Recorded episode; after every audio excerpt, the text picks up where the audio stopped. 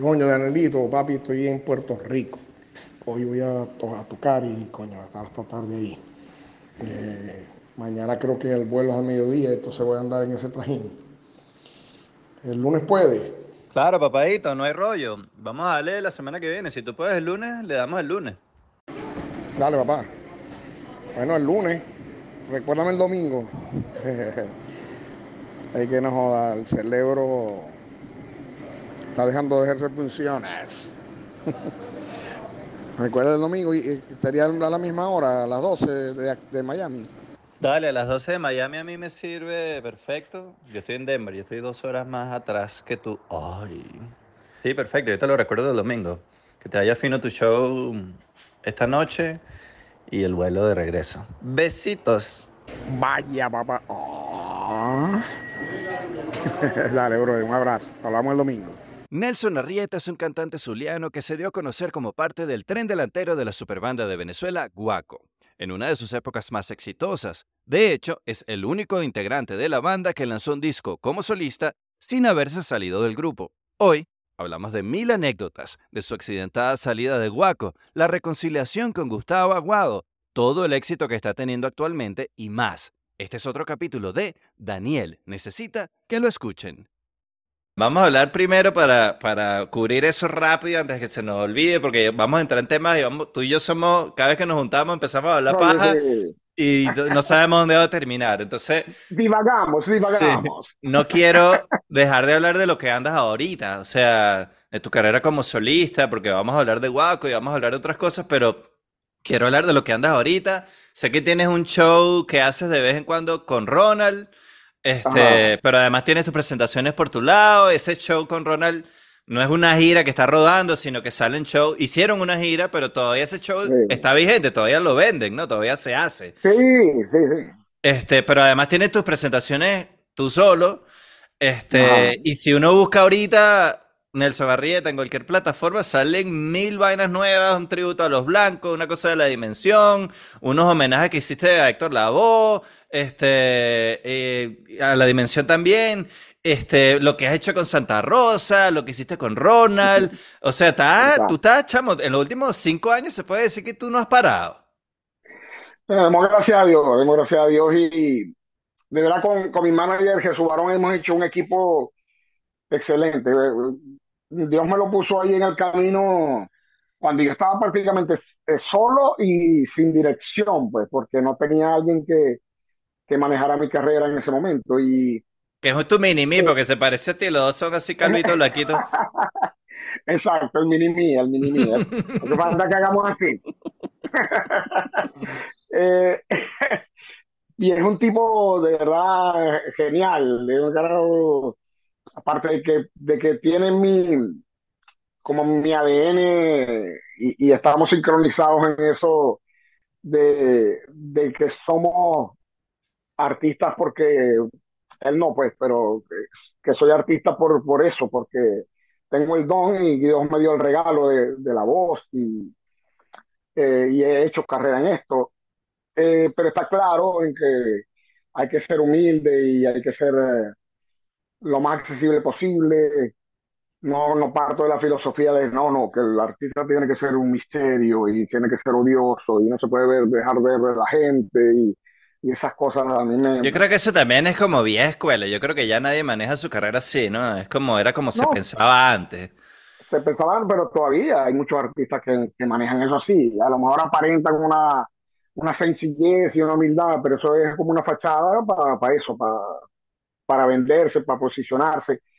Eh, yo conozco muchos artistas y, y, la mayoría son unos come no, no, es por hablar mal de los colegas, pero hay muchos, los más cercanos, los que mantengo en mi círculo, son los que no son come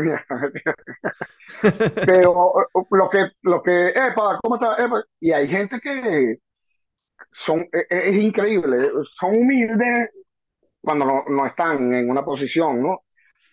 Y tienen todo el talento del mundo y ¡pah! le llega el golpe de suerte, le llega la, eh, la oportunidad y cambian de actitud y empiezan con una vaina, es una vaina lo que el ser humano es, no solamente los artistas, eh, el, éxito del ser humano cuando se trata del ego, del ego, eh, el ego es el que manda en ti, eh, es una vaina loca. Pero a ti, te, a ti te tiene que haber pasado mucho porque tú has tenido momentos en los que has estado súper pegado, que eres el rey del mango, y también has pasado momentos malos, como nos pasa a todos en tu carrera, que tu carrera quizás no estaba, bueno, tomaste quizás una, una decisión incorrecta, o tienes tiempo que los temas no se han pegado y no se ha dado la cosa, o como tú dices, no tenías un manager que mercadeara bien tu trabajo a pesar de que tú estabas haciendo un buen trabajo. Hay mil razones por las cuales las vainas pueden salir mal en la carrera de un artista.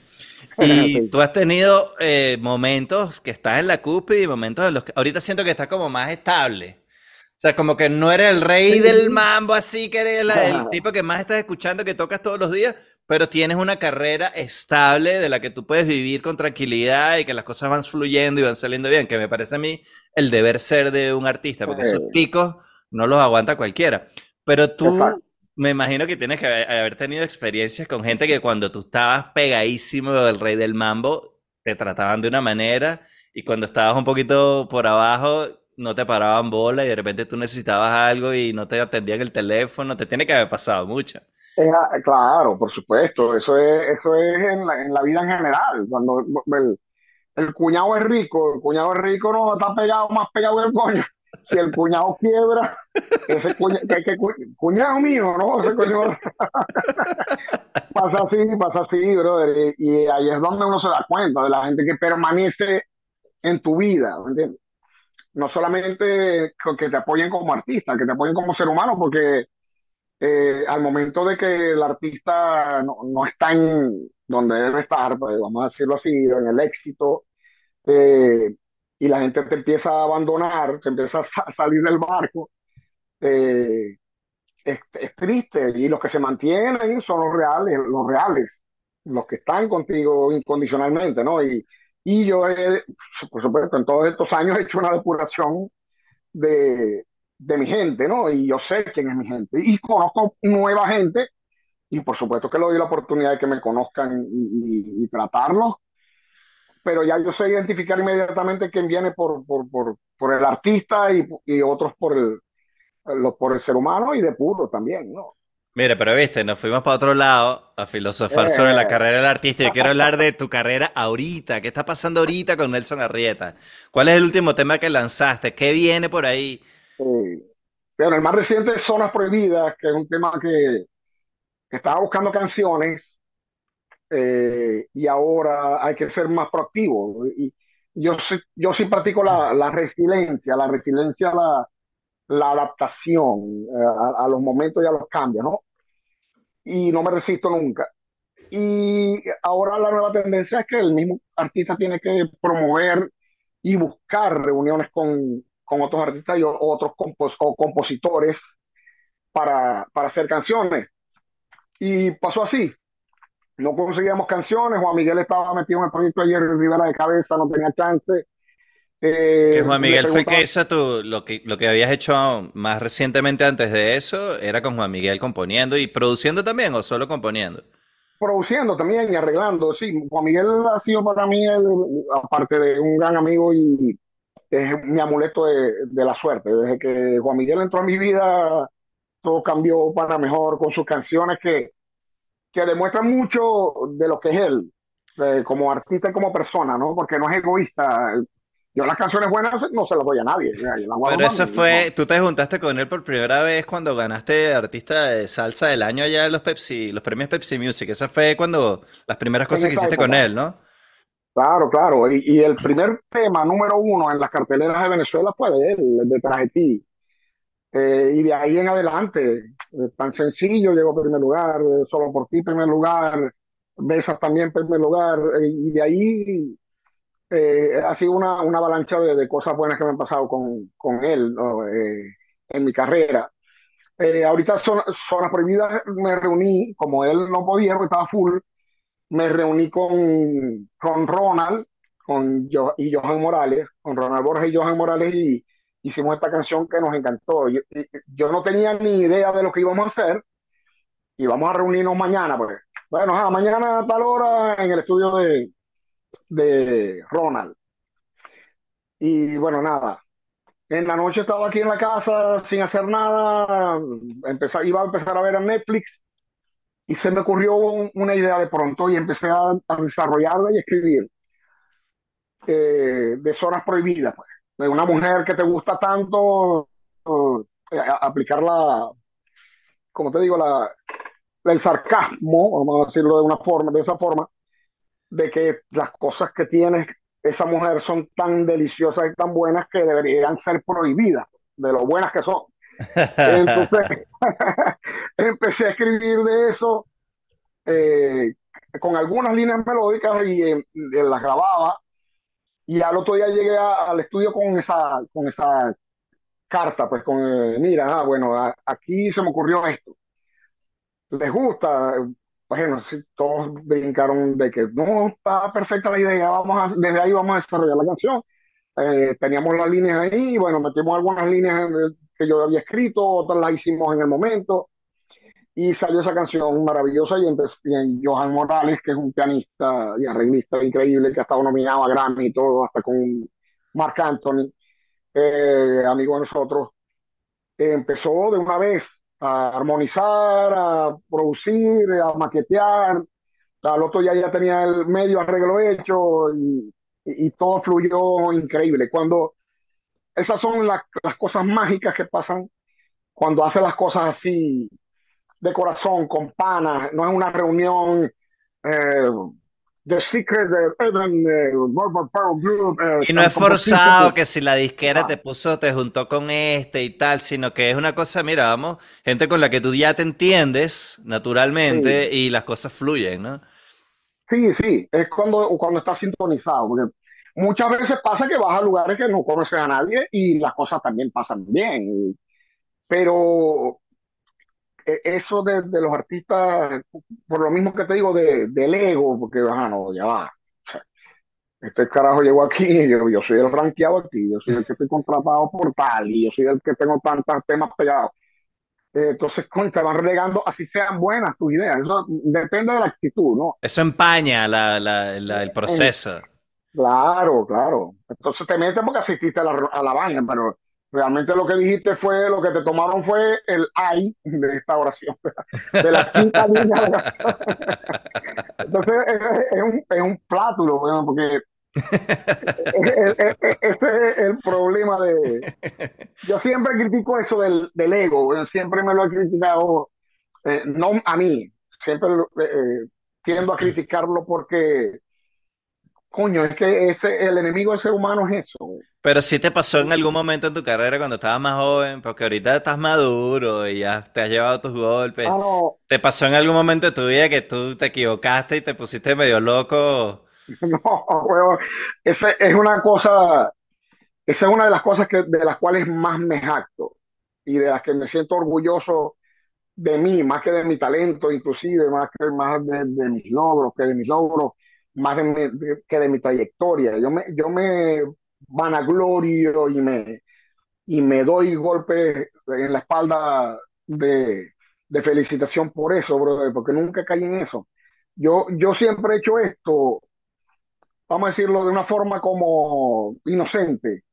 Inocente eh, desde el punto de vista que nunca mi objetivo fue ser famoso, nunca mi objetivo fue eh, llegar a la, y, y ser un comediante, ay, así una joda, el macalacachimba. Nu- nunca, eh, se lo juro por Dios. Y el que me conoce sabe que es así. Tengo Ay, qué lindo, te quiero dar un abrazo y todo. eh, bueno, me, me dicen el, como el teletubi de la, de la salsa, pues, de lo tierno. no de lo huevoneado, de Yo pensé que era por otra cosa. Por la No, antenita. no, no, es la antenita y, y, y la carterita. Hay uno que tenía una carterita. Bueno, si supiera que cuando yo te conocí a ti, eh, que eso puede haber sido hace como 25 años. Sí, era un. Este, claro, yo no estaba en televisión todavía, yo estaba en la No, Mega. no, no.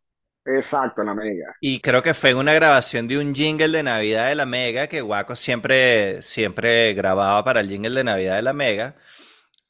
y, nos, y yo estaba en el estudio con Polo, que era el gerente, y ustedes fueron a grabar. Sí, Gustavo y tú, y no sé si Jorge Luis, Jorge Luis también estaba en ese momento. Este, exacto, en ese momento el tren delantero era Gustavo, Jorge Luis y tú. Y, ah, y Luis. Y Luis Fernando, claro, sí. Este, mm, y, justamente me llamó la atención de los panas que eran ustedes y los cercanos que eran ustedes. Y yo no sé si es una vaina maracucha o es una vaina de una filosofía de Guaco y de Gustavo que se las traspasó a ustedes, que eran la generación que venía después. Este, pero Guaco siempre ha sido así. Guaco siempre ha dejado al a la gente, ¿sabes? La gente que está en televisión, que está en radio, que ellos tienen una relación muy cercana. Claro, por un lado es, una, es una estrategia inteligente porque te conviene llevarte bien con la gente de los medios. Y pero por otro lado no se siente forzado ni, ni, fingido, sino que son realmente así. Este, y justamente me llamó la atención de ustedes, de los panas que fueron, y a raíz de ahí nos fuimos encontrando más adelante cuando yo en mi carrera fui avanzando un pelo más y, siempre tuvimos la misma relación desde el principio. Eso, eso yo siempre se lo agradeceré a ustedes. Sí, esos son todos esos factores que dijiste. la, raza de nosotros, el maracuchismo eh, es así, generalmente. En todos los aspectos, los, los maracuchos son accesibles, son eh, metidos o salidos, depende, porque es la misma vaina. Eh, son sí, que nos, nos gusta eso, entablar amistades, caer bien, aunque muchas veces caemos, mal, caemos mal los maracuchos, porque hay unos maracuchos son unos personajes. Por confianza también a veces se, pasan un poquito de la raya. Exactamente, pero viene de todo. Yo desde chamo soy así, en mi familia, por ejemplo, mi papá, mi papá le caía bien a todo el mundo y, por ejemplo, el día la vez que falleció, eh, el funeral parecía un funeral de un famoso. Eh, de hecho, la caravana hacia el cementerio es una caravana de, no sé, de 30 carros con escolta y la gente que mandaron de la alcaldía, motorizados y todo. Una vaina muy maracucha, lo que me estás describiendo es una maracuchada. Es una maracuchada. pero era, mi papá era el chofer del autobús de la Universidad del Zulia, o sea, pero era, en apariencia se ve una maracuchada eh, exhibicionista, pero era porque la gente lo quería lo quería, claro. Y, se volcaron al funeral y, hasta fueron hasta el cementerio con nosotros, es una cosa loca. Y mm, eso me, viene de ahí, de, de, que yo veía a mi papá, eh, no hay forzarse, porque eso le salía natural, de caerle bien a todo el mundo y, no la aprobación, no nos hace falta la aprobación de la gente, pero sí no, me gusta eso, eh, la relación. Yo le llamaría, el, maracucho es muy entrador. El maracucho es perfecto para romper el hielo para romper el hielo. A veces lo rompe y lo destruye, pero. y si hay unos wiki de por medio, pues se quedan los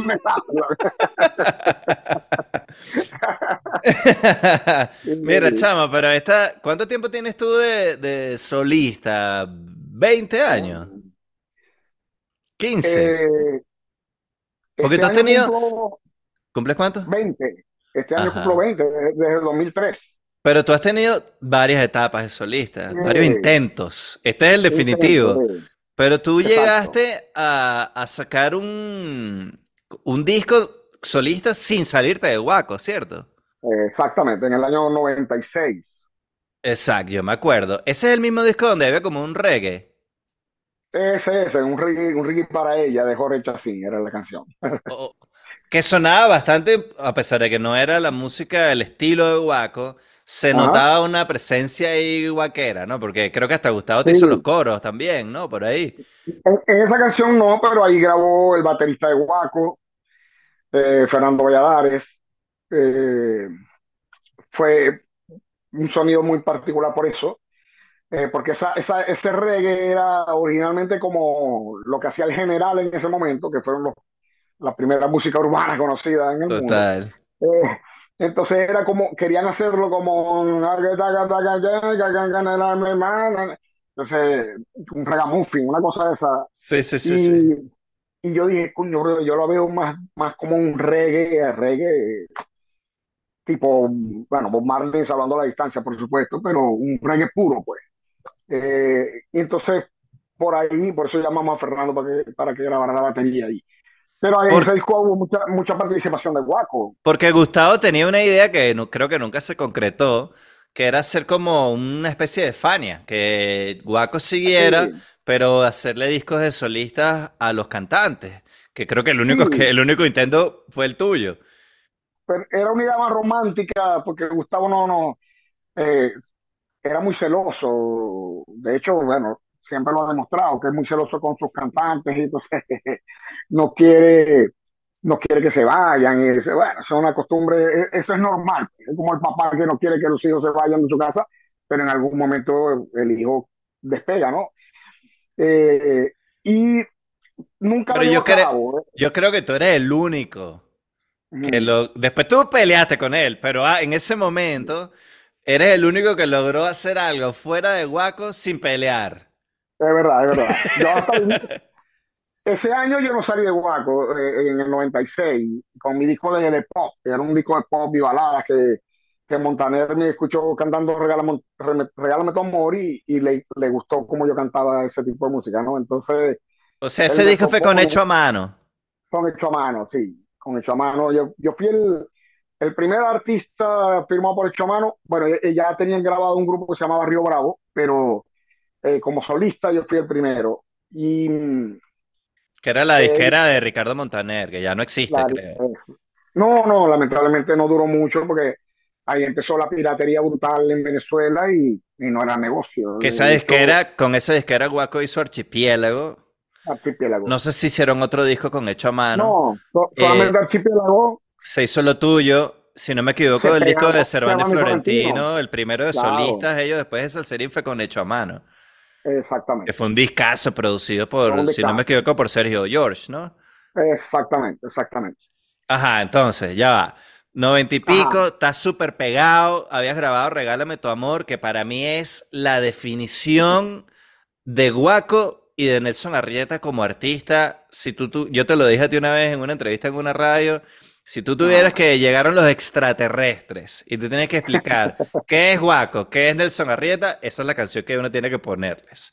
Es verdad, es Eh, verdad. porque es un sonido súper guaco, pero a la vez es, es- eres tú en tu máxima expresión, me parece a mí. Este, exactamente. y entonces, gracias a eso, eh, Ricardo piensa, oye, este tipo podemos tirarlo más hacia el pop, hacia la balada, Ah, este, y se da ese disco tuyo que no funcionó tan bien, ¿no? No, no le fue tan bien. Sí, en Puerto Rico tuvo cierto éxito, eh, pero era, no sé, el, el sello iba empezando, tenía muchas muchas Fue fallas, muy muchas experimental, me parece que fue Fue muy muy, experimental y lo terminó como de cuajar. exactamente. Y después, cuando hice el disco de, de salsa, me dice Montaner, eh, Nelson, lo que pasa es que aquí en el, en el público tuyo aquí en Venezuela te ven más como salsero, pues vamos a hacer un disco de salsa, entonces no nos resistamos, vamos, a- ok, de piña, vamos a hacer un disco de salsa. Y más, mm, eh, más a mi favor y mejor para mí. Eh, y Te sientes mucho más cómodo, ¿no? Haciendo sí, salsa. sí, por supuesto, ese es mi, mi género más, el que más ha influenciado en mí. Yo, yo me dejo permear por todos los géneros, pero el, el que siempre eh, ha, ha sido el más importante es la salsa. Y me dice, vamos a grabar eh, un disco de salsa, voy a hablar con Sergio George, a ver cuánto nos, nos, nos cobra, por supuesto. Y mm, resulta que Sergio estaba full, con pocos proyectos, ¿no? ¿Ya había hecho lo de Servando y Florentino o primero era iba a ser sí, contigo? no, ya había hecho el disco de Cerro Ok. Florentino.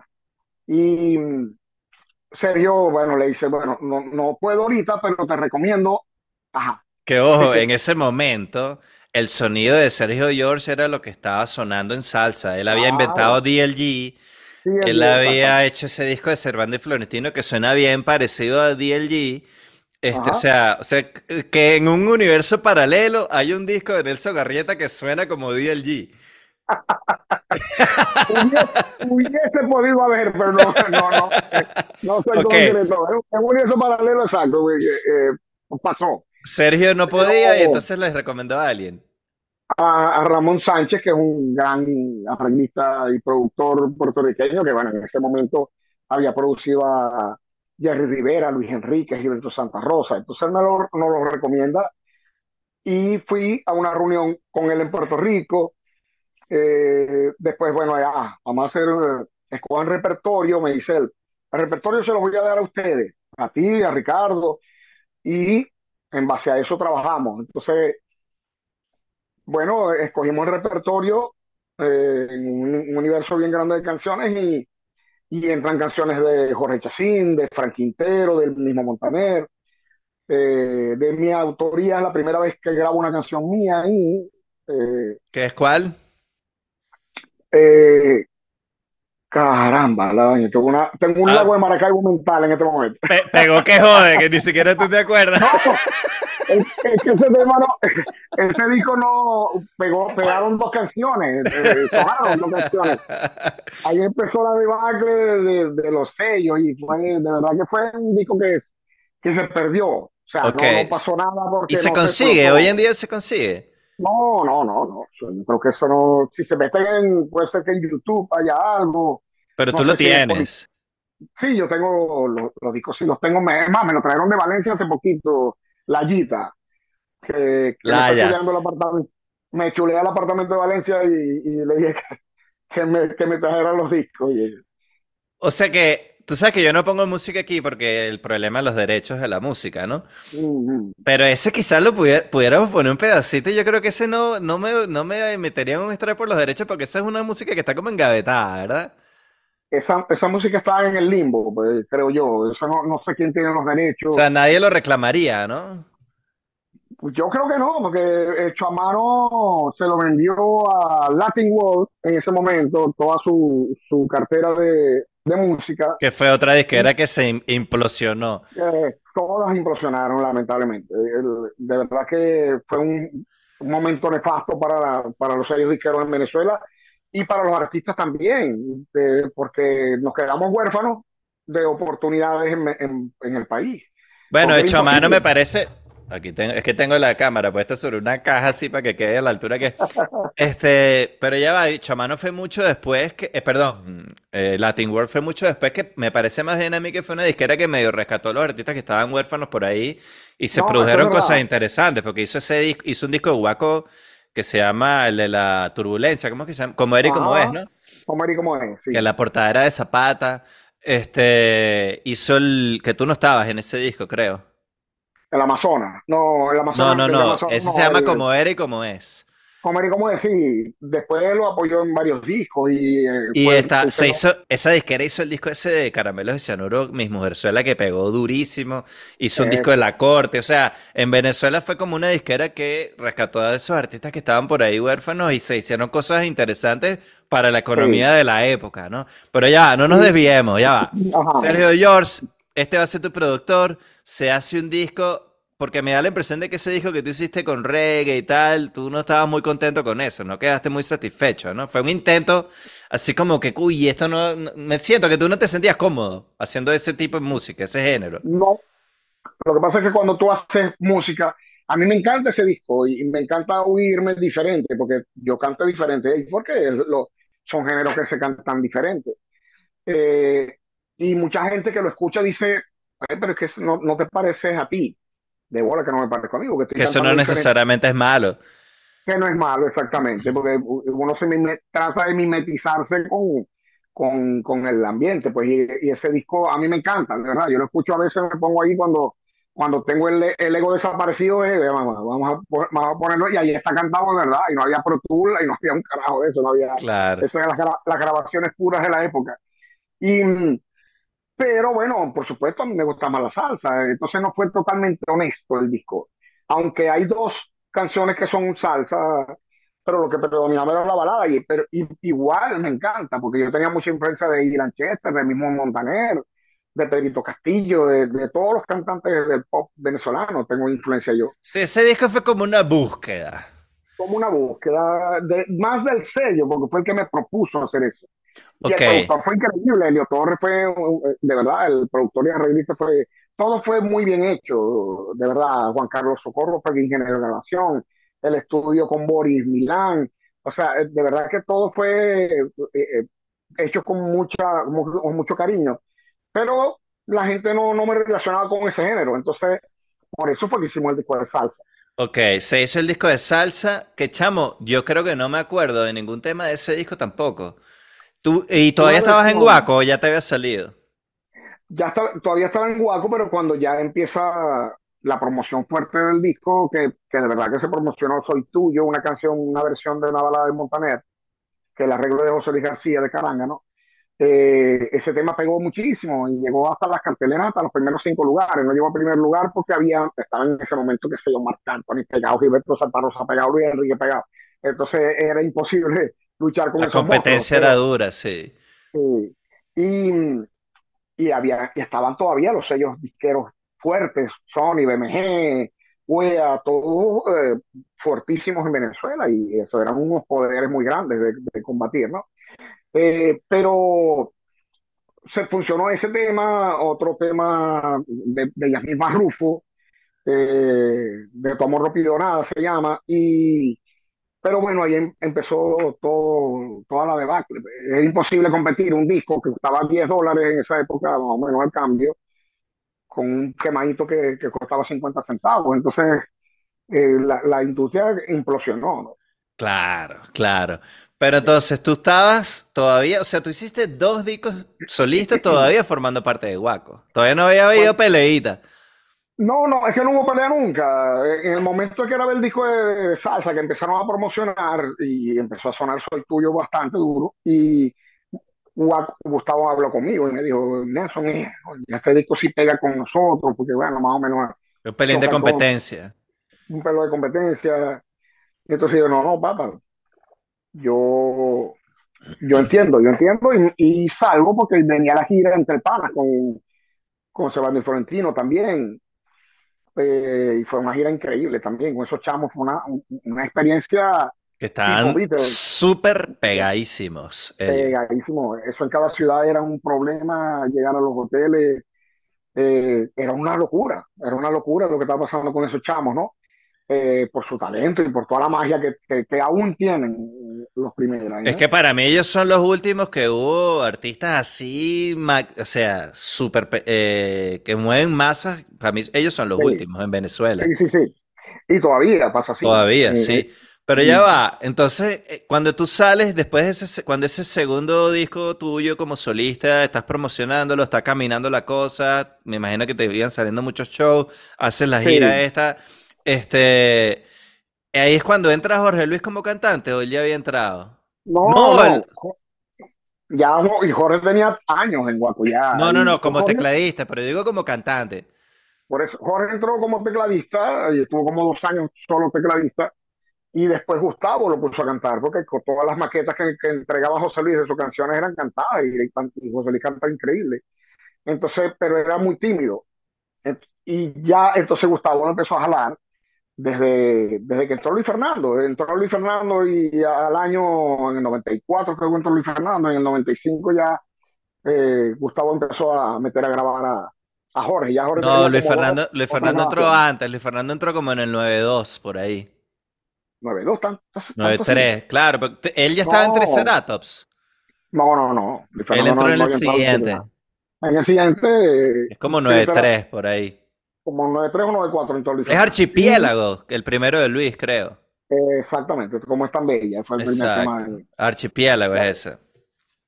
Entonces ya Jorge cantaba y, y ya había pegado Como Será, que Como Será ya esa canción sonó muchísimo.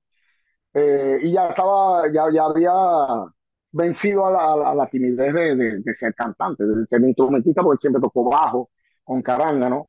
Eh, siempre fue como el cantautor, el compositor, músico, y el rol de cantante no lo enfrentaba, pero ya ahí ya estaba, ya estaba más, más suelto, pues, vamos a decirlo así. Claro, pero tú coincidiste con Jorge en el tren delantero cuando volviste después de solista. Claro que yo, eh, por esa misma debacle de los sellos, yo le pedí la libertad a Montaner, la intención es de Montaner, no, pero mira, pero está firmado por cinco años. Y yo, sí, bro, vamos a grabar otro disco, le decía yo. No, no se puede ahorita. Entonces, ah, entonces me, me va a tener engavetado. Lo que te hicieron a ti en Sonoro, ven, me lo va a hacer a mí. Cuando le dije así, me dijo, oh, de verdad, bro, sí, eh, tienes razón. No, no, hay posibilidad de grabar un disco nuevo ahorita, ni, y no sé, no sé cuándo se puede grabar. Entonces yo digo, bueno, dame la libertad, hermano, que yo vivo de esto. Y si me engaveta, bueno, me va a conseguir la Plaza Altamira pidiendo limón. Entonces, Claro, porque en ese caso no grababas ni tocabas, pero no podías hacer ni, nada con más nadie, si él no te daba la podía, libertad. eh, exactamente, no, no, pues tenía que cantar con Tártaro y Tártaro no existía. Entonces, y escondido por ahí con unos lentes y unos bigotes. Entonces, no, él entendió perfectamente y me dio la libertad. Y volviste a volví a Guaco. Guaco, volví a Guaco. Y en ese momento estaban grabando, eh, ya habían grabado Amazonas, perdón, que yo grabé en Amazonas dos coros por ahí de invitado y empezaron a grabar el disco siguiente, que, eh, ¿cuál es? Después Después de Amazonas, Amazonas vino, mm, Comer y Como es, Comer y Como es, que yo grabé un solo tema en Comer y Como es. claro, no, no, no me acuerdo si la vuelta tuya no fue con Equilibrio. No, Equilibrio ya yo estaba y grabé ya, y grabé dos o tres canciones, no me acuerdo. Es que el tema de que le da nombre al disco lo grabaste tú. eh, Es un temazo, por cierto, que creo que lo escribió Eh, Neguito, ¿no? es de Neguito y esa es la canción que he grabado más rápido en mi vida. Todavía tiene el récord. La- me, me gustaba tanto y me la, me la apuñalé tanto que Temazo. llegué al estudio y estaba clarito, estaba todo perfecto. Todo Que no es salsa, además. no, eh, es Es un como una bossa bossa con, nova ahí, ¿no?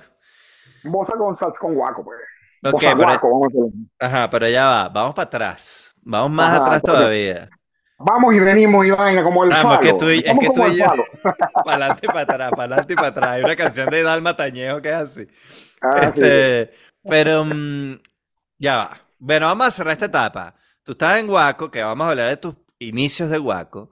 Eh, hiciste dos discos como solista, todavía siendo parte de Guaco, hasta que la cosa era como insostenible y terminaste yéndote de solista, pero en buenos términos. Sí, sí, Sí, sí. o sea, De seguías hecho, bien con Gustavo. de hecho yo, yo vivía en casa de Guaco. Yo era, eh, cuando no, cuando no trabajaba yo, yo era el guachimán de la casa de.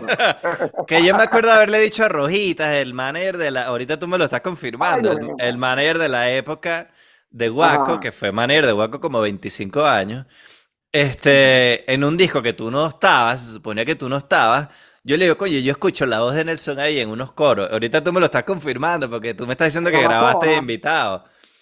sí, en Amazonas, yo grabé. Este, y él, me, él se me hacía el loco porque no me imagino si legalmente no te podían ni siquiera poner en los créditos. Yo creo que sí estoy en los créditos, no me acuerdo, pero Um, yo no, que en que esa sí, época uno leía los créditos, el librito que venía con el CD. Sí, sí, sí. Este, ok, entonces haces tus dos discos, la cosa después no fluye, las disqueras empiezan a caer, la economía se pone fea y tú, le, tú pides tu libertad, Mortan- Montaner te la da, que me imagino que le estarás eternamente agradecido porque si Sí, no hubiera estado engavetado como tres años. Estoy Es- agradecido como también por la oportunidad que me dio de verdad y por haber creído en mí en ese momento. Lamentablemente las circunstancias no fueron las mejores, pero y también estoy, por supuesto, agradecido por haberme dado la libertad, porque si no, no me hubiera trancado la vida. Y vuelves a Guaco, entonces, y entonces es- termina siendo ese tren delantero que se podría decir que es el tren delantero de mi época, que es Nelson El Arrieta. Drink, el Drink Team. El Dream Team, que era un Dream Team, de verdad que era un Dream Team, eh, que eran Gustavo, Luis Fernando, Jorge Luis y Nelson, que para mí, yo no diría que es el mejor o es el peor, sino que esa fue la- mi época de chamo, de guaquero, ¿sabes? Sí, Este, sí. después ya tuve una relación más de trabajo con ustedes de- y, y del medio artístico, pero como fan, este, esa, esa es mi época, la época de ustedes, que es los 90. Bueno, todos los 90, casi todos los 90 fue, fue ese tren delantero. Sí, sí. Este, pero entonces, ah, vamos para atrás. ¿En qué año entraste tú en Guaco? En el 87. ¿Y qué hacías tú antes de Guaco? Tenías, tú tenías, eras un chamito, ¿no? Sí, tenía, cuando entré a Guaco, 20 años, cumpliendo 21 enseguida. Y tenías pelo. Yo tenía 8, ¿no? El copete más recho de Maracaibo lo tenía yo. bueno, por ahí me llegó un fan tuyo, Maracucho, que es pana mío, me dijo que, que un ejecutivo de una de esas disqueras una vez cuando te lanzaron de solista decía, este va a ser como un, se parece a Luis Miguel físicamente, vamos a usarlo. ¿Eso es verdad? Eso fue una anécdota eh, en casa de Montaner, cuando yo hice el disco de balada. Yo, nosotros hicimos dos o tres videos en casa de Montaner, en distintos ambientes. La casa de Montaner tiene una casa rochísima por allá por, por el Atillo eh, cerca de Bellevue. ¿Te acuerdas del restaurante Bellevue? el Alto Atillo. el Alto Atillo, ajá. Y tenía muchos ambientes, muchas, muchas eh, diferentes locaciones. Ella, eh, me llama una tarde y dice, Nelson, se me ocurre, tenemos un equipo de video aquí todo el día. Vamos eh, yo voy a grabar unos saludos y unas cosas para unos conciertos. Y me dice Marlene que te, si te puedes venir, si no estás haciendo nada, para grabar, aprovechar ese equipo de, video, del equipo de video que está aquí, y grabar un, un video dos videos de las canciones que, del disco, ¿no? Y yo, ya me baño mal visto y me arranco para allá. Y Montaner tenía de visita unos, unos argentinos, unos, unos amigos de ellos argentinos. Y cuando yo llego... Unos genios.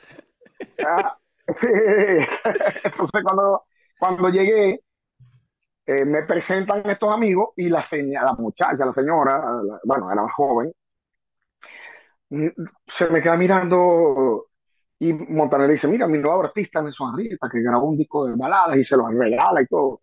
Y ella ve la carátula y me ve a mí, ah, pero tú eres como Luis Miguel con lentes, intelectual. Entonces, de ahí salió esa, esa, anécdota, pero no fue, no fue que me comparaban ni cantando ni, ni en apariencia, como Luis Miguel, mucho, menos en actitud, ¿no? ok, vamos para atrás entonces, 87 me dijiste. 87, entre Guaco antes estaba en Carángano, que me preguntaste dónde estaba antes. Yo, oh. pasé un año increíble con, con Carángano. De hecho, me hubiera gustado pasar más tiempo. Los cananganos son ex, eran ex guacos, ¿cierto? El, el pianista y líder y, líder y arreglista y cerebro de, de Carangano, eh, José Luis García, acá, tocó como cuatro o cinco años con Guaco y fue arreglista de Guaco, inclusive. Y eh, eso fue una, una cosa muy loca que pasó, que Guaco había grabado un disco completo ya estaba casi listo el disco y se salieron varios en ese momento, no sé qué, problema hubo, yo nunca Antes de ti. Antes, mucho, mucho antes que yo, eso fue en 79, 80, si no me equivoco. Eh, y ahí de emergencia, Ricardo Hernández, que fue el compositor y arreglista de Billetero, Cepillado, de esa época de oro de, de Guaco de los 80, eh, 70 y 80, eh, él estaba estudiando música, empezando a estudiar música, pero era un cerebro, un cerebro de verdad que tenía mucha musicalidad, y, y él agarró para él ese trabajo de productor y arreglista en ese momento de emergencia, ¿no? Y, y bueno, nada, nos queda más remedio. Y en ese momento también Guaco trabajaba como un laboratorio, varios, se reunían varios músicos y le hacían los arreglos a las canciones de esa forma, ¿no? Y ahí encabezó Ricardo Hernández esa época de, de arreglista y productor por esa emergencia que salió José Luis García de Caraño. O sea que hay un disco, hay un disco de Guaco que nunca salió con unos. Que nunca salió, con unos arreglos que nunca salieron, que eso andaban, en esa época andaban los cassettes. por ahí desperdigados que con el, con el disco, con los arreglos antiguos que no, que nunca salieron, y el disco nuevo y, son totalmente distintos, no que uno es mejor que el otro. O sea, son las mismas canciones, pero las, volvieron a hacer. Pero con otros arreglos totalmente distintos que los, que los hizo Ricardo Hernández, ¿no? Entonces, eh, ahí José salió y, ahí hizo Caranga, Ok, ¿Que ¿eso fue una peleita o eso se fueron en buenos términos? Eh, en ese momento se fue siempre, siempre que uno sale de, de, Guaco hay una peleita. Porque, porque Gustavo llegó a grabar con Carángano, yo me acuerdo. Claro, claro, sí, después se reconciliaron como siempre pasa. Pasan los años, salimos a la pereza. Es un ciclo que tiene que, que Gustavo siempre cumple, es como una condición. Una Sí, el loop. el loop. el loop de la peleita. Este, ajá, entonces, ¿quién era, ¿quiénes eran el tren delantero de Guaco antes de que tú entraras? Bueno, Gustavo. Amílcar, Gustavo siempre, Amílcar Boscán, Ricardo Hernández eh, y Sundin eran los cantantes. O en sea, tú momento. entraste por la salida. En, ok. En ese momento ya, estaba Almílcar. Déjame contar que, que es, un, es un cuentico ahí corto, pero esclarece cosas, porque hay gente que cree que yo entré por Amílcar, yo no entré por Amílcar. No coincidieron, no, no, no fue back to back. No. Eh, Amílcar eh, sale en el 85. Él estuvo hasta el 84 con Cigarrito y un Café, que fue el mayor éxito de, de Guaco en esa época. Que él era el rey del mambo de Guaco en ese momento. O sea, Eh, él y eh, Gustavo. El cantante, sí, pero él era la bandera, la voz bandera de todos esos temas emblemáticos que pegaron, de los personajes, cepillado, billetero. Claro, de hecho, eh, Gustavo en ese momento no era tan protagónico como fue después. No, no era, no era, no era. Sí grababa sus canciones, pero los que pegaban eran los personajes. Que los No estoy, no estoy desmereciendo, ojo, el, el No, papel sí, de no, Gustavo, no. sino que la dinámica en ese momento era más inclinada hacia Milcar como líder vocal. Sí, porque el mismo Gustavo lo, lo hizo así. O sea, Gustavo eh, en ese momento, no es que se dio cuenta que su voz no era comercial, porque es mentira, sino que el timbre de Almica Boscán era en ese momento el, el- el perfecto. Era el cantante perfecto para esa época. Claro. Y sale en el 84, entra Daniel Somaro por Amílcar. Que Así grabó Somaro, Sentimiento Nacional. eh, en el 85 grabó Sentimiento Nacional y fue, el, como decían los, los promotores de esa época, el coñazo de la eh, que se pega en toda Venezuela y fue increíble. En el 86 eh, también está Daniel, Sundín y Gustavo, eran los cantantes. Que ojo, Daniel no es maracucho, ¿no? No, caraqueño, caraqueño. Es la, es como la, Él es, como, exacto, es como una de las excepciones que ha habido. Porque él, él cantaba con Jarana, con un grupo que se llamaba Jarana, y ya Guaco los conocía y, y- y era buenísimo. Y, y- y un cantante muy carismático también. Y, entonces, eh, Daniel está 85-86, yo entro en el 87, no entro por nadie, sino que quisieron meter otro cantante. Entonces entro en el 87 y estamos Daniel, Sundín, Gustavo y yo. Ok. Y entra Carlos Pucci también a tocar bajo y también como cantaba y componía, entra cantante también. Ok. Entonces éramos este tren delantero de cuatro cantantes, cinco cantantes. Cuatro y medio. Éramos Cuatro y medio, exacto. Y el, el siguiente año, en el 88, salió Daniel Somaro. Entonces nos quedamos en el tren delantero, Sundín, Gustavo y yo, y Carlos Pucci también que cantaba. Entonces en ese momento se quedó así, Ok. hasta, el- hasta que entra Luis Fernando. Claro, pero después, cuando entró Luis Fernando, ya Sundin no estaba, creo, ¿no? No, no, ya no estaba. Y por supuesto, eh, Carlos tampoco. Carlos Pucci tampoco, sí, ya tenía unos añitos que se había salido ya. O sea, hubo un momento en el que están tú, Gustavo y Jorge, nada más, ¿cierto? Y Jorge, pero fue cortico, fue cortico porque enseguida entró Luis Fernando y, y quedamos los cuatro.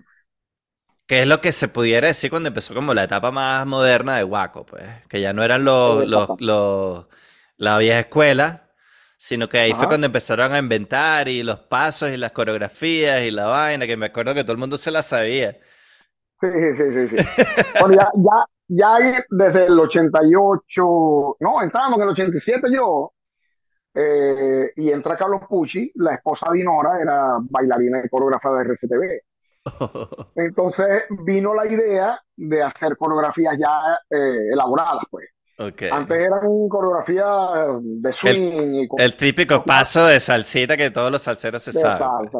Y, y algunos pasos inventados. Sundin era uno de los que lideraba, li- lideraba perdón, la- los pasos y eso. Y ya Yo no lo con conocí, yo no conocía a No. pero en los cuentos era comiquísimo, ¿no? un personaje, un personaje que, que extraño, lo extraño que jode. Eh, eh, él hubo una etapa en Guaco que cuando él salió, eh, no, and- andábamos como sin, sin rumbo humorístico, porque él era el, el que, el que- el que encabezaba toda la, la guachafa, ¿no? Entonces nos veíamos y, verga, hace falta zumbín, coño. la madre". Y él, y él era mucho de meter la pata, ¿no? De hacer un disparate y tal. Increíble, pero igual no se inhibía. Él se- a cada rato. Fíjate que yo nunca lo conocí, ni tampoco la época en la que él cantó en Guaco. Yo no, yo por ejemplo, no, lo único tema que me acuerdo de él es em, Cuatro Estaciones. Cuatro Estaciones. Este, pero de lo que hizo antes, eh, yo no me acuerdo mucho y estaba muy chamo también. Este, pero siento como si lo hubiera conocido, porque tanto cuento que tú te juntas con los guacos y en algún momento van a hablar de Sundinga Lue. Siempre. Yo, yo, yo lo recuerdo casi todos los días. Y cuando hablan de, o me preguntan, mire, ¿cómo era la cosa en Guaco y tal? la gente curiosa, o, hasta los músicos, o ya vienen con referencia de Sundin. Mira, ¿cómo era Sundin? No. Yo tenía una agenda Casio cuando eso era lo, el, la tablet de la época, el, como un, de la... Como un Palm Pilot, como un... Ah, una agendita pequeñita así Casio, que para guardar teléfonos y contactos y, y mensajes y esas cosas. Y yo tenía los chistes membretados, o sea, los títulos de los chistes de Sundin. Y yo me pasaba uno u otro. Y este me preguntaba, ya va, sacaba la gente. Vamos a buscar el archivo de Sundin. Era increíble, increíble. Pero era, era momentos de felicidad diaria con ese carajo. carajo buena gente, ¿te, acuerdas, ¿Te acuerdas de un chiste de un clásico de él? Bueno, una vez estábamos en el, era muy disparatero, disparatero, disparatero profesional. Estábamos mamados en una gira en el pasillo central de Maiquetía del Aeropuerto Nacional y estábamos esperando un vuelo dos horas que había que esperar, tres horas, no sé. Y estamos tirados, amanecidos y todos con los, con los equipajes y así, acostados y sentados en el pasillo. Y pasa un señor comiéndose un chocolate. y la papelera le quedó atrás, o sea, le quedó como dos metros atrás. Y el señor viene el papelito y lo tiraba a la papelera. Y, la, y pegó en la papelera, ¡ping! Como, como en el aro del básquet, pegó, pa, y, y le quedó como cinco metros para atrás. Entonces el señor, todavía de decente, se, se devuelve esos seis metros, agarra el papelito, lo tira a la papelera y sigue caminando. Y todo, todo el mundo vio la escena, pero nadie dijo nada. Y se fija, muchacho que lo barato sale caro.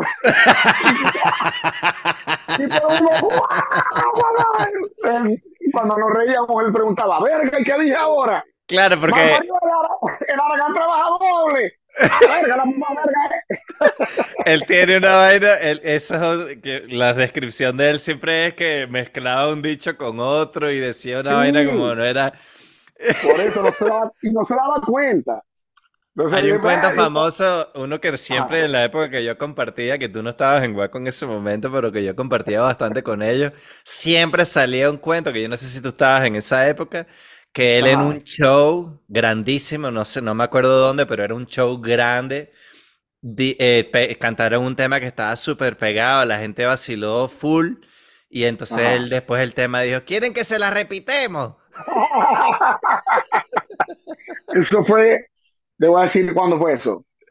No me acuerdo, no me acuerdo el, año, el año exacto, pero nosotros tocábamos para nosotros. Tocar en Weekend era un lugar que. en Altamira.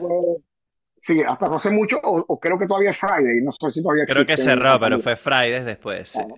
fue Friday y antes de Friday fue otra cosa. Bueno, tocar en Weekend en Caracas para nosotros era como decir el segundo poliedro, pues. Porque cada vez que tocábamos ahí era full y era una locura y todos salíamos con novia y era una cosa loca. Era el, lugar preferido para tocar. Y tocábamos con frecuencia y tocamos una vez al mes, una vez cada dos meses máximo. Entonces tocamos y, y acabamos de grabar eh, cuatro estaciones, no, no se había promocionado cuatro estaciones.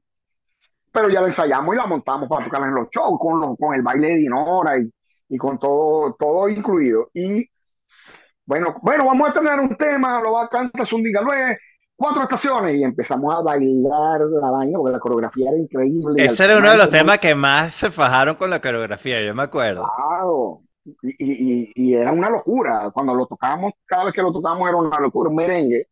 Y mm, resulta que la primera vez que se toca esa vaina es el apoteósico. Pues. ¡Ah! Ah, verga, y él se emocionó de tal forma, porque tenía tiempo que no, que no pegaba un tema así. De él, pues.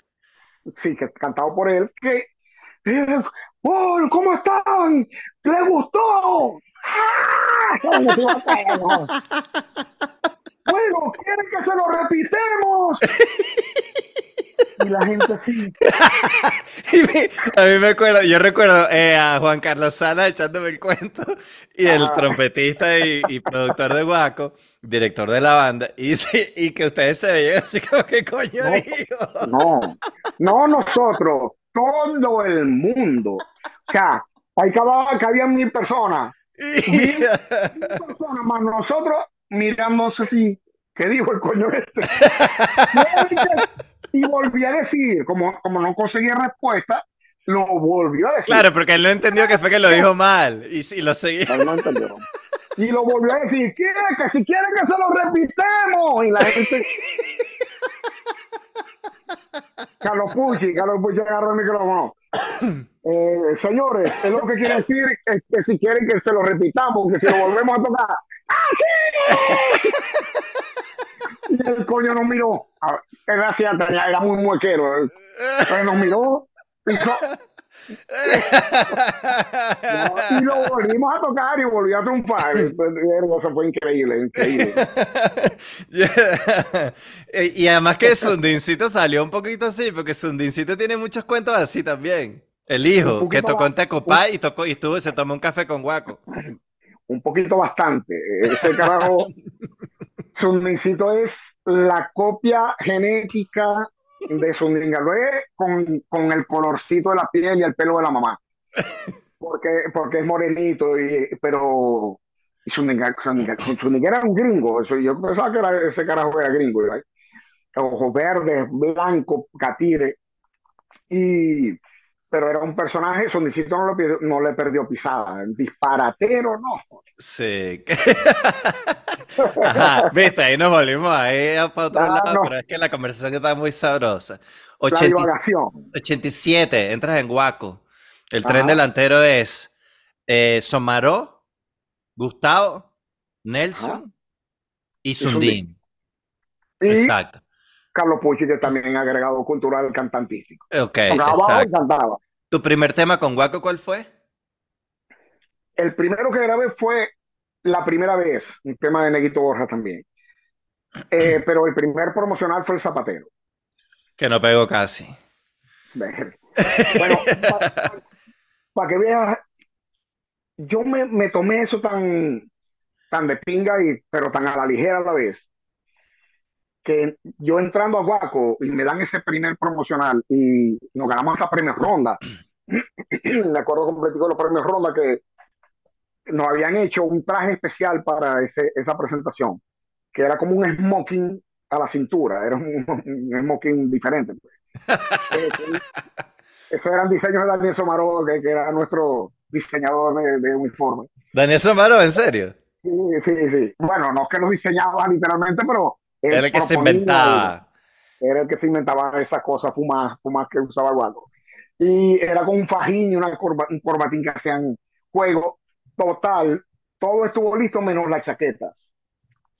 Y estábamos eh, ya en la, no me acuerdo del teatro cuál fue, la campiña o algo así, donde fue la premiación, eh, que íbamos a tocar el zapatero en vivo. Eh, no, en vivo no, perdón, doblado, pero lo íbamos a tocar.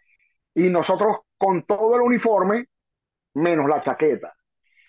Y Daniel Somaró y Gustavo venían de Maracaibo con las chaquetas. Nunca llegaron. Entonces nos montamos, ese, ese video debe estar en, en YouTube. Nos montamos un día tocando bajo, a los Carlos Pucci, Dani Somaró y Gustavo.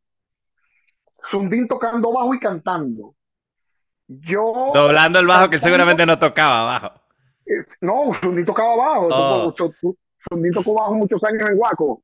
Eh, pero era, no, era un bajista, era bueno, pero no era técnico. Pues entonces, para resolvía, pues, resolvía. Este, él bailaba, era un show. Cuando tocaba bajo, bailaba increíble con el bajo. Y con el cable, que cuando eso no estaban los bajos inalámbricos, los sistemas inalámbricos. Tipo Salvador Cueva, tipo Salvador Cueva. Esa presentación eh, la tuvimos que hacer Sundín tocando bajo y coro. No me acuerdo quién hizo coro a mi lado y yo canté la canción. Cuando terminamos, llegó Gustavo, Carlos Pucci y, Daniel Somaró con los, con los, con los trajes, pues con la, con la chaqueta. Pues. Y ya habíamos salido en televisión y todo. una, una, una, locura, sí. Ok, entonces tu, tu primer... Entonces en esa época, lo que te quise decir es que todas esas cosas buenas que me estaban pasando y, y exitosas y, de pronto ser un chamo de 21 años que venía de Carangano, que, que, regionalmente era un éxito también, eh, no, no me afectaron, mano. No me afectaron, yo creo que fue la, eh, en, en, gran medida la crianza que me dio mi, mi, papá y mi mamá. Ok, y, ajá, entonces tú entras a Guaco, grabas tu primer tema, el primero que grabaste que de verdad fue promocional y pegó fue Zapatero.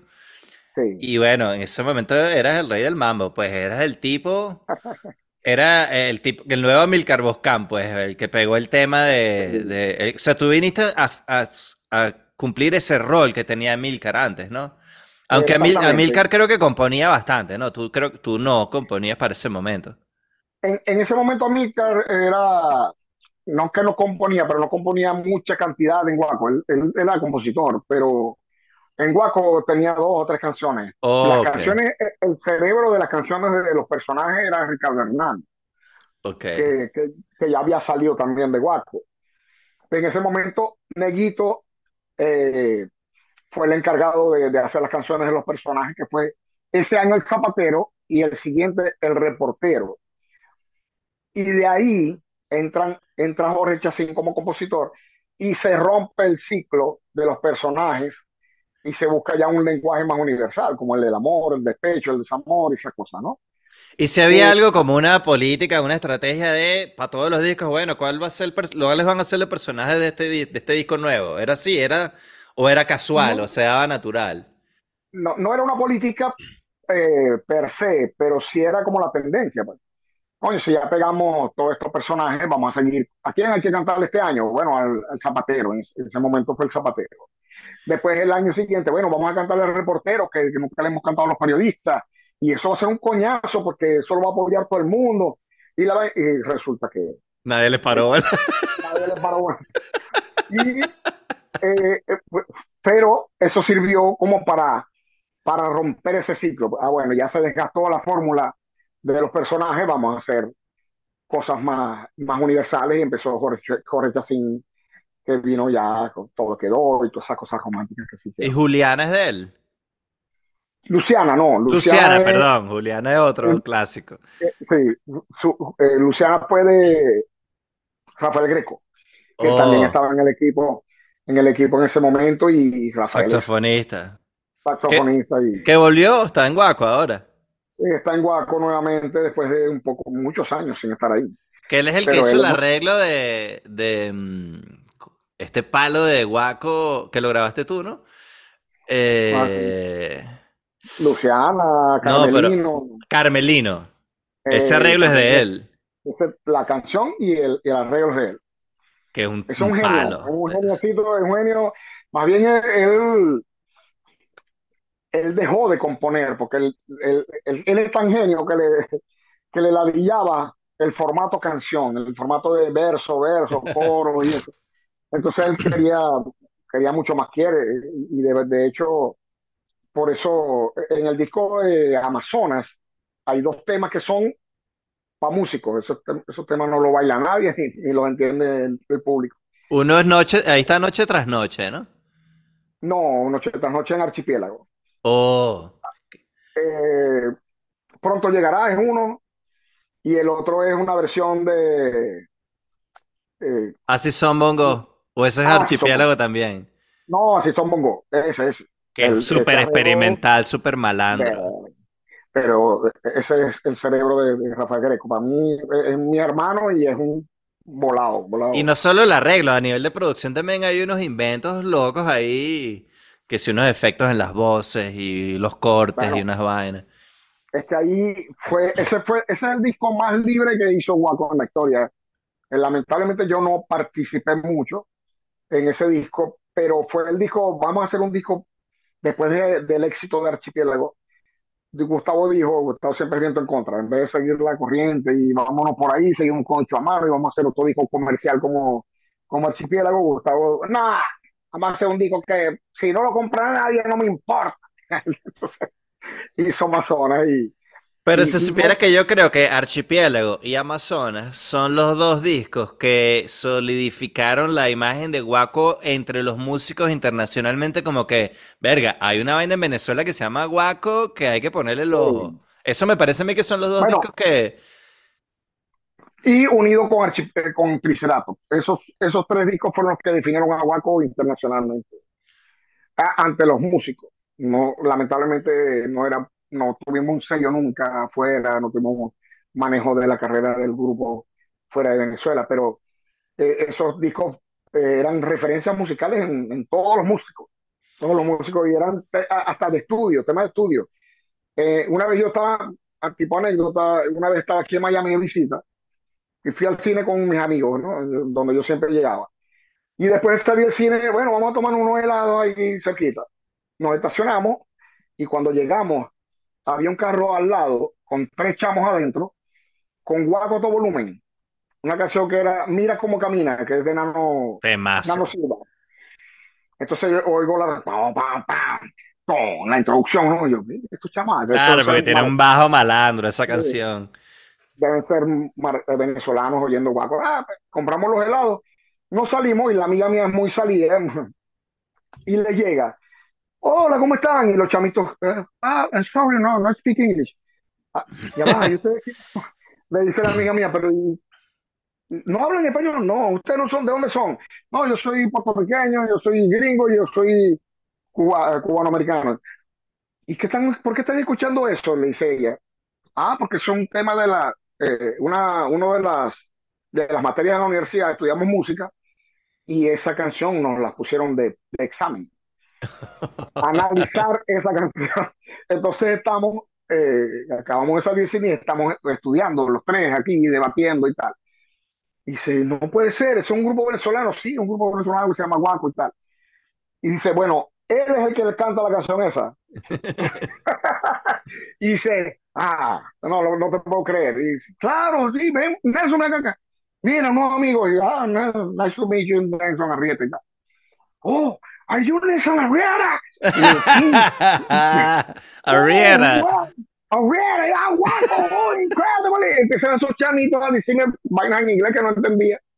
Y yo, no, canta, canta para nosotros, nos decía. Y, y, y lo que dicen estos coños, le decía yo a la amiga mía, ah, que le cante un pedacito. Ah, bueno, le canté un pedacito de la canción y se iban a morir los carajitos en el carro. Pero para que veas la influencia que tenía a nivel musical en los músicos guacos en esa época. Bueno, y todavía son referencias. Sí, sí, que esa es justamente la época que solidificó esa imagen dentro de los músicos, Sí. pues. Que por cierto, ese tema es otro tema donde tú, que ahí te sueltas para improvisar y tal. Es un tema Sí, sí. sabroso para, para descargar, ¿no?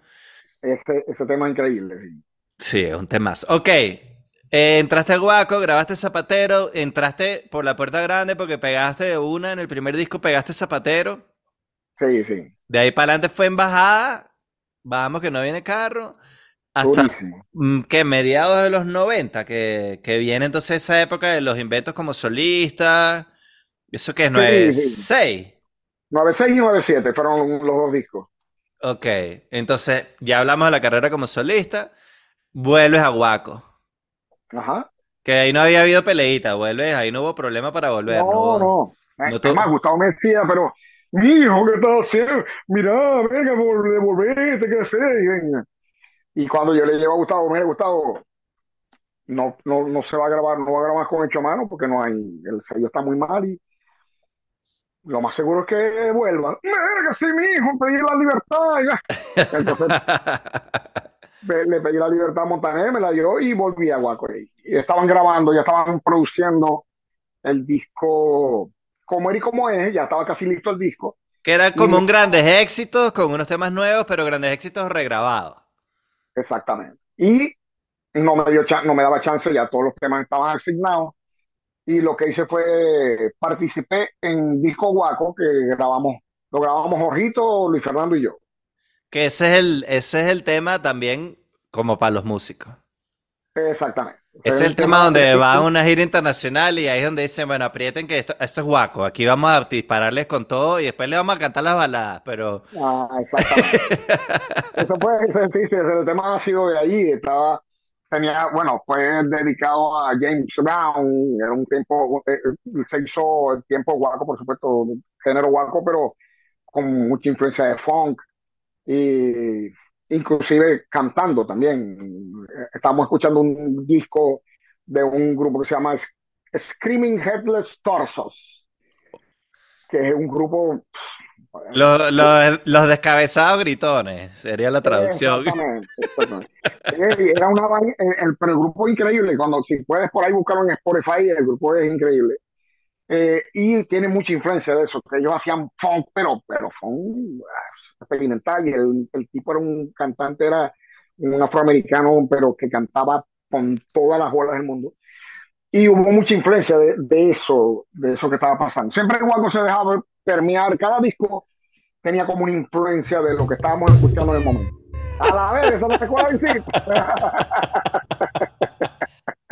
Eso es lo que pasa cuando uno, cuando es una, un estudio artesanal. Artesanal, exactamente, Pero mira, este te voy a enviar un, un, link de Amazon que tiene unos, unos trípodes ahí.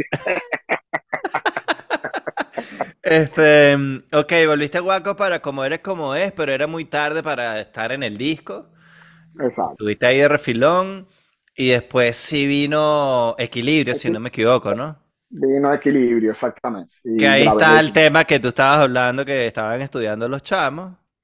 Ajá. Y ahí está, ahí está Equilibrio que es un temazo, que ya hablamos de ese tema. Ese disco es sabroso también, que la portada es de Cruz 10. De Cruz 10, exactamente. Este, tuvo, y de... tuvo, dos, mezclas ese disco.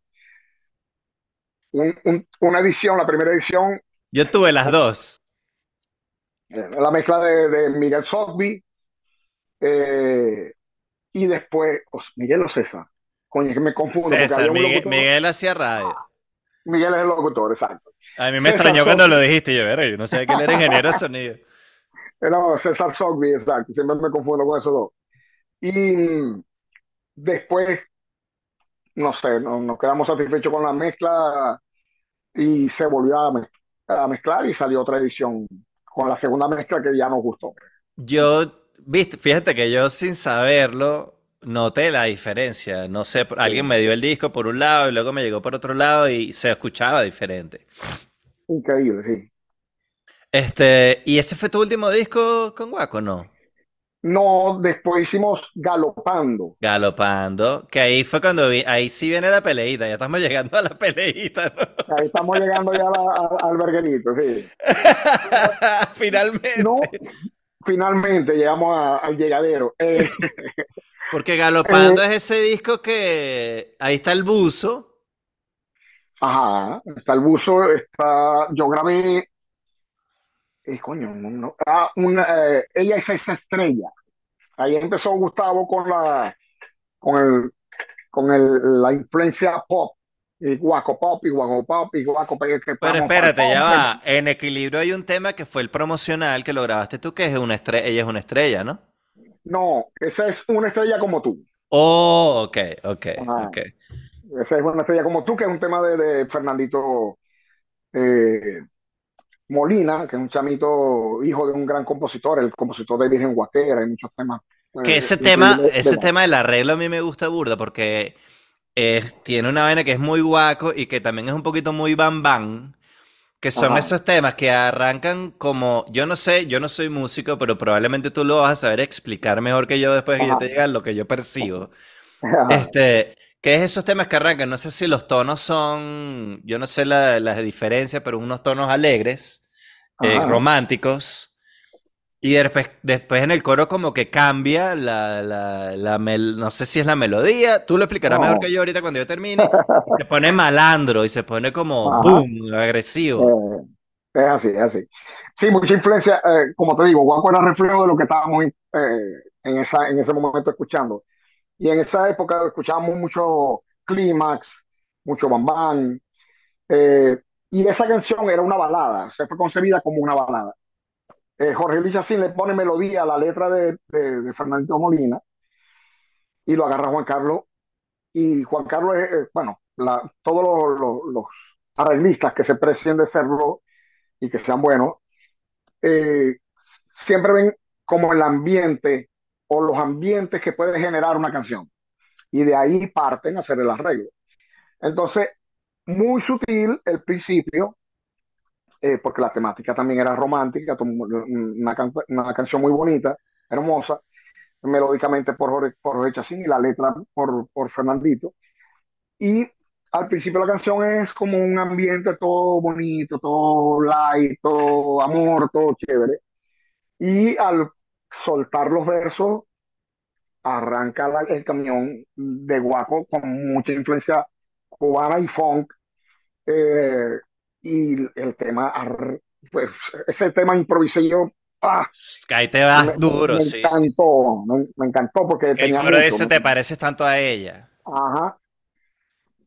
Exactamente. Ah, fíjate así que yo sé... sé... Así mismo es. O sea que no estoy, no estoy tan sordo, coño. No, no. Es que la, gente, la gente no puede, puede, puede no saber técnicamente. Es más, lo que yo te estoy diciendo también es una descripción escueta. Ya el arreglista o un arreglista o un, un, productor te puede explicar ya técnicamente cómo es la cosa. Pero eh, eh, la gente percibe esos, esos cambios. Ay, esa canción es como muy bonita y después se pone sabrosa. Eso ya es una descripción, ¿no? Mira, ajá, entonces viene galopando, disco para el que tú grabaste y Jorge Luis también, ajá. pero creo que esas grabaciones no salieron, ¿no? No, sí, sí, esa grabación salió, el disco galopando, pero no. Salió el disco, pero ustedes nunca lo promocionaron porque ya no estaban. Vino el paro, ¿no? Mm, vino el paro petro petrolero y después del paro yo, yo salgo o me sacan, mejor dicho. Ya vamos a hablar de esa peleita. Eh, que yo sé que tú, ya eso pasó, ya se reconciliaron, pero en ese momento sí. fue una época que, bueno, tuvo, fue una peleita fea. Es que no fue ni pelea, no fue, ni, no, no fue una pelea, fue una cosa que yo dejé pasar simplemente, porque ya venían años de, de malas condiciones, mal manejo, mal manejo del, de la banda por parte del, del manager que estaba. Eh, ¿Que era quién? Rojita. Ah, por eso. eh, mal ambiente de trabajo. O sea, era un cúmulo de muchas cosas. La continuación de este episodio puedes disfrutarla gratis en mi Patreon. Solo tienes que suscribirte en el link que está en la descripción y usar la prueba gratis por 7 días. No solamente vas a escuchar el cuento completo de la salida de Nelson de Guaco, sino también puedes disfrutar de todo el material exclusivo que hay allí con Ronald Borjas, Luis Fernando Borjas y mucho más. La idea es que te guste y quieras quedarte para apoyar el proyecto, pero si no puedes, no pasa nada. Ya sabes, patreon.com slash Daniel Necesita. Gracias.